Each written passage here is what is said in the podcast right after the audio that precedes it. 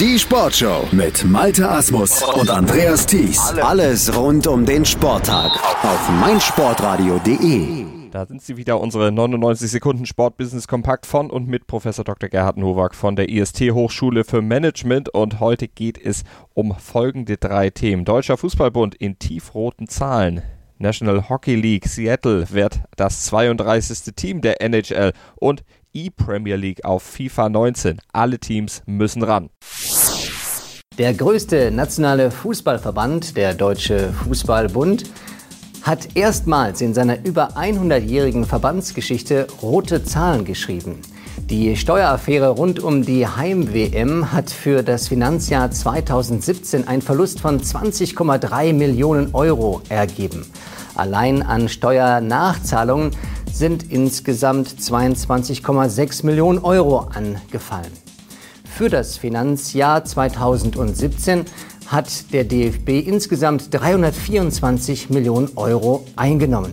Größter Kostenfaktor in Zukunft wird die DFB Akademie sein, die 150 Millionen Euro kosten und im Jahre 2021 fertiggestellt sein soll. Die roten Zahlen sind nicht das Ergebnis von Missmanagement oder nur sportlich schlechter Leistungen, sondern von Straftaten. Und die wiegen jetzt besonders stark und nachhaltig. Denn ich persönlich glaube, dass bis zur EM im eigenen Land 2024 diese roten Zahlen nicht verschwinden werden. Und das drückt sich ganz sicherlich auch im Spielbetrieb und in Aktivitäten des DFB wieder. Das Exekutivkomitee der National Hockey League NHL hat dem Board of Governors die Aufnahme von Seattle als 32. Club empfohlen.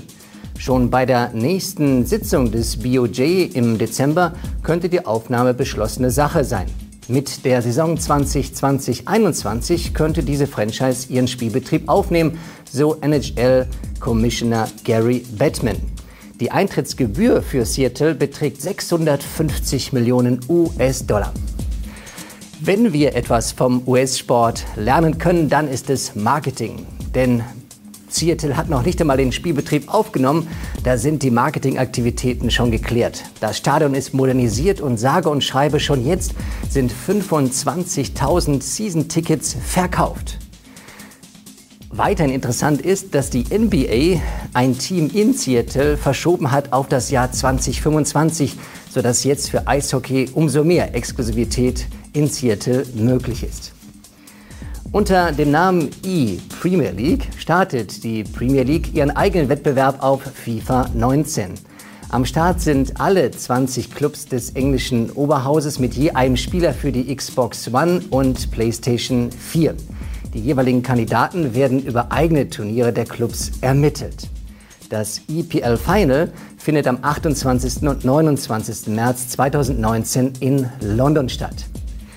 In den höchsten Fußballligen Europas ergibt sich ein gewisser Dominoeffekt. Frankreich, Niederlande machen schon das, was England jetzt tut. Schweiz und Österreich stehen genauso in den Startlöchern wie die DFL. Fest steht auch nach Studien unserer Hochschule, es werden keine neuen Fans und Mitglieder im Fußball generiert, aber zusätzliche Absatzerlöse im Bereich des E-Sports. Nicht weniger, aber auch nicht mehr.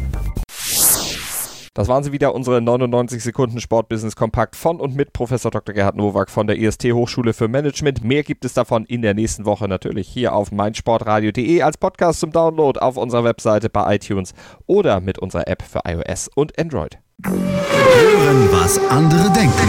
meinsportradio.de. Like it auf Facebook slash meinsportradio. Sei dein eigener Programmchef.